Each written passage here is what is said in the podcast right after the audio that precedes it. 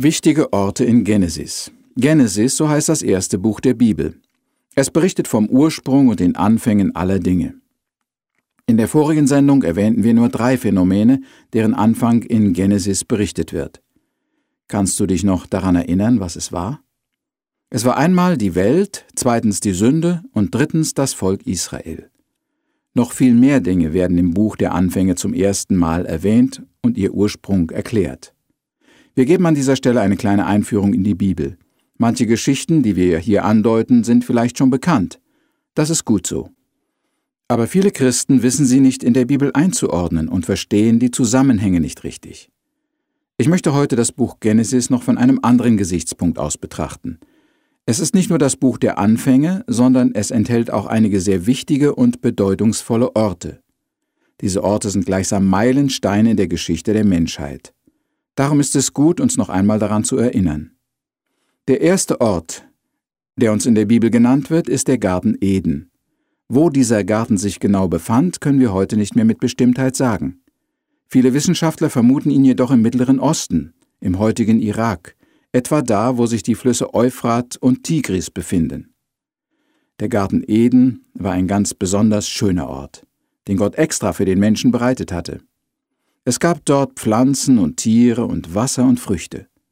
Wir nehmen an, dass dieser Ort wirklich auf der Erde existiert hat. Im Garten Eden gab es keine Not und keine Schmerzen, keinen Tod, keinen Hunger, keine Mühe und keine Arbeit. Gott wohnte dort und erschien den Menschen und sprach mit ihnen. Wir nennen diesen Ort auch manchmal Paradies. Wie schön wäre es doch, wenn wir noch an diesem Ort sein könnten. Aber durch den Sündenfall hat der Mensch das Paradies verloren. Adam und Eva wurden daraus vertrieben und konnten nicht mehr zurück. Seitdem gibt es eben Schmerzen und Krankheit, Krieg und Hunger, Arbeit, Mühe und Tod. Wir haben das Paradies verloren und mit ihm das Glück, den Frieden, die Gemeinschaft mit Gott und das ewige Leben. Das ist sehr traurig.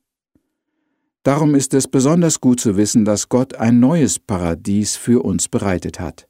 Das befindet sich nicht hier auf dieser Erde, sondern im Himmel, dort, wo er wohnt. Das neue Paradies gleicht in vielen Dingen dem Garten Eden. Auch im zukünftigen Paradies gibt es keine Krankheit und keinen Tod, keine Sünde, keine Schmerzen und kein Leid. Im himmlischen Paradies wohnt Gott, und wir können dort mit ihm sprechen und ihn sehen. Dieses Paradies hat aber noch einen wichtigen Vorteil. Es ist ewig. Wer dorthin kommt, wird für ewig in der Herrlichkeit sein. Das ist doch eine wunderbare Aussicht. Allerdings muss ich auch die ganze Wahrheit sagen. Nicht alle Menschen kommen in das himmlische Paradies. Es wird nämlich keine Sünde in die Gegenwart Gottes gelangen. Weil aber alle Menschen Sünder sind, hätte niemand jemals Aussicht, dorthin zu kommen. Aber Gott sei Dank, wenn wir nur wollen, können wir durch Jesus Christus Reinigung von unseren Sünden bekommen. Ein anderer wichtiger Ort im ersten Buch der Bibel ist der Berg Ararat. Weißt du noch, was es mit diesem Berg auf sich hat? Es ist der Ort, wo die Arche Noahs nach der Sintflut landete. Das Gebirge befindet sich südlich vom Kaukasus, östlich von der Türkei und nördlich von Euphrat und Tigris. Der Berg Ararat ist 5165 Meter hoch und das Klima in dieser Gegend ist sehr rau und kalt. Aber doch haben sich immer wieder Forscher dorthin gewagt, um nach Überresten der Arche Noahs zu suchen. Ich habe einmal einen Artikel in einer ernstzunehmenden Zeitschrift gelesen, der von interessanten Funden in dieser unzugänglichen Bergwelt berichtete, die die biblische Geschichte zu bestätigen scheinen. Jedenfalls ist der Berg Ararat für uns ein Zeuge von Gottes Gericht und Strafe über alle gottlosen Menschen. Gott wird ja heute so oft als ein lieber, ungefährlicher, inaktiver Mann gesehen, der schon keinem Menschen etwas Schlimmes zufügen wird. Aber das ist ein falsches Bild. Bei der Sintflut wurde nämlich die gesamte Menschheit jener Zeit ausgerottet und nur acht Personen überlebten die Katastrophe. Acht Personen, die Gott glaubten und gehorchten. Damit ist der Berg Ararat auch gleichzeitig ein Zeichen der Gnade und des Erbarmens Gottes. Hier wurde der gottesfürchtige Noah mit seiner Familie gerettet. Noah war nicht ein sündloser Mensch, aber er war ein Mann, der Gott glaubte. Er glaubte den Warnungen Gottes, während seine Zeitgenossen lachten und spotteten. Noah glaubte auch, dass es für ihn eine Rettung gäbe, wenn er den Anweisungen Gottes genau folgen würde. So baute er die Arche, was eigentlich ein völlig unlogisches Unternehmen war. Aber Noah und seine Familie wurden gerettet und bildeten die Zelle, aus der die ganze Weltbevölkerung wieder neu aufgebaut wurde.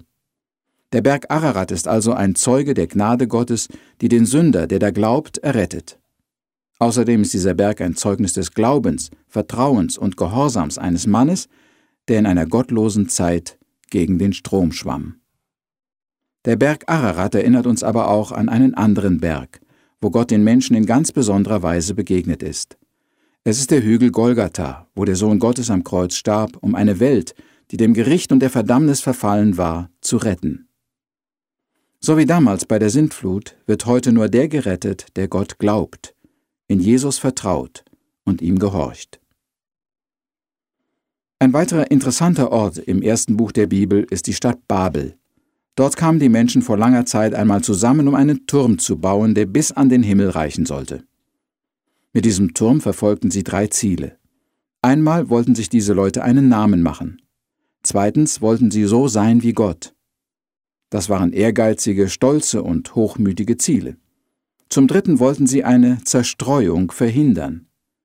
Dieses Zusammenbleiben und nicht zerstreut werden ist eine akute Besorgnis der Menschheit bis in unsere Tage.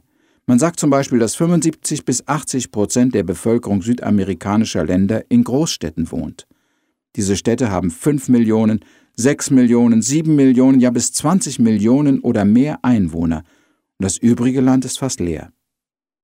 Durch die Abwanderung der Menschen in die Ballungszentren entstehen aber viele Probleme und Nöte. In Brasilien spricht man von den Favelas, den Elendsvierteln an den Rändern der großen Städte. Die Leute, die dort wohnen, kommen aus dem Innern des Landes in der Hoffnung, Glück und Reichtum in der Stadt zu finden. Sie verlassen ihre Äcker, ihr Vieh, ihre Obstbäume, ihren Lebensbereich, in dem sie ihr Auskommen hatten, und vertauschen es mit dem Lärm und Gestank einer Großstadt. Dabei ist es schwer, sie davon zu überzeugen, dass sie auf dem Land ein besseres Leben haben könnten. Gott wollte und will die Ausbreitung, der Mensch sucht die Zusammenballung. Das gleiche gilt in den Kirchen. Sie wollen alle groß und stark und mächtig sein. Gott aber will Ausbreitung und Weltmission. Die Menschen in Babel widersetzten sich also dem Plan Gottes. Sie wollten sich einen Namen machen und bis in die Gegenwart Gottes vordringen. Das wollte Gott sich nicht gefallen lassen, und so griff er ein. Diesmal nicht mit der Vernichtung der Rebellen, sondern mit der Sprachenverwirrung.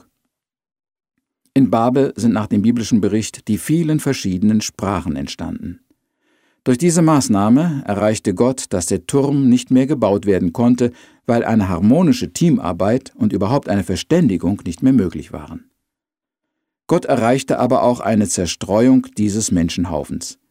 Weil sich keiner mehr mit dem anderen unterhalten konnte, so zog eben jeder seine eigenen Wege. Kommunikation ist ein Grundbedürfnis der Menschen. Er will seine Erlebnisse erzählen und Neues hören. Wenn das nicht mehr möglich ist, macht das Zusammensein nicht mehr viel Sinn. Durch die Sprachenverwirrung hat Gott die Menschen auch sehr gedemütigt. Ich persönlich bin jedenfalls schon oft ganz klein geworden, wenn ich mich mit Leuten verständigen wollte, deren Sprache ich nicht verstand. Ein weiterer bedeutungsvoller Ort im Buche Genesis ist die Stadt Ur in Chaldea. Es ist der Geburtsort Abrahams. Hier fängt die Geschichte Israels an. Gott beruft einen Mann, um ihn zu einem Segen zu machen. Und er weist ihm ein neues Land zu, das Land Kanaan, das wir heute als Israel kennen. Kanaan ist das Land, das Gott den Israeliten gegeben hat bis heute. Und wer Israel aus diesem Land vertreiben will, muss mit Gottes Widerstand rechnen. Der Ort Ur belehrt uns darüber, dass auch wir manchmal etwas verlassen müssen, um den Willen und die Pläne Gottes erfüllen zu können und um für andere Menschen ein Segen sein zu können. Für viele Missionare waren die Verse von der Berufung Abrahams der Ruf Gottes an sie persönlich, um ihre Heimat zu verlassen und dem Herrn an einem anderen Ort zu dienen. Auch zu mir selbst hat der Bericht in Genesis Kapitel 11 und 12 ganz deutlich geredet. Gott gebrauchte diesen Abschnitt, um mich willig zu machen, als Missionar nach Quito in Ecuador zu gehen. Im ersten Buch Mose sind also eine Reihe Orte erwähnt, die den Weg der Menschheitsgeschichte nachzeichnen. Jeder dieser Orte hat eine wichtige Lektion auch für unser Leben. und gebe Gott uns allen Gnade, dass wir aus der Geschichte lernen möchten.